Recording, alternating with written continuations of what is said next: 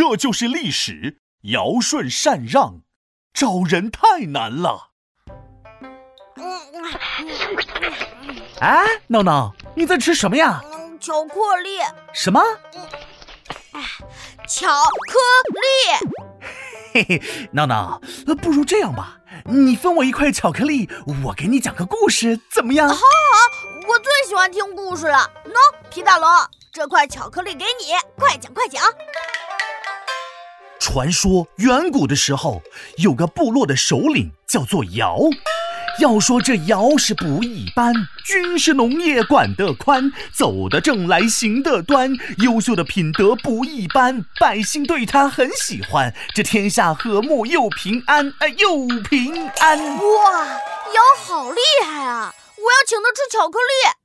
哈哈哈，人家尧不仅品德好，而且呢学识也高，他制定了时间历法，教大家种田耕地，做了好多好事。有一天，这尧啊就发愁了。他心想：我的年纪越来越大，首领的位子要传给谁呢？我我我，传给我呀！闹闹，你脸皮也太厚了，你的自信哪里来的呀？巧克力给的呀！远古的时候，首领呢会寻找有才能、品德好的人传位给这个人，这叫做禅让制。哇，禅让制！远古的人好大腿啊！哦不是好大方哦。嗯，这个时候有人向尧推荐了舜，说舜这个人呐很有孝心，品德高尚，于是尧就让舜做官试试看。帝舜善良，品格高，助人为乐就不说了，治理天下井井有条，人人都说他很好。那尧赶快传位给舜呀！哎呀，就你闹闹这么心急，心急可吃不了热豆腐。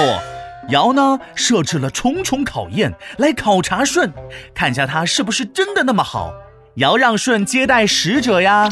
让他四处巡视啊，让他治理部落啊。三年之后怎么样？舜通过考察了吗？三年之后呀，舜让大家都过上了好日子，社会非常和平有秩序，百姓们安居乐业，整个部落欣欣向荣。尧觉得舜人品好，能力强，就让舜继承首领之位了。啊，不说了，皮大龙，我要先走了。哎，你干嘛这么着急呀？嘿嘿，我要向舜学习，去做好事了，说不定我也能被选为继承人。皮大龙敲黑板，历史原来这么简单。有个首领名叫尧，寻找继承人急得不得了，发现虞舜品德高，首领之位传给他了，选贤举能，禅让好。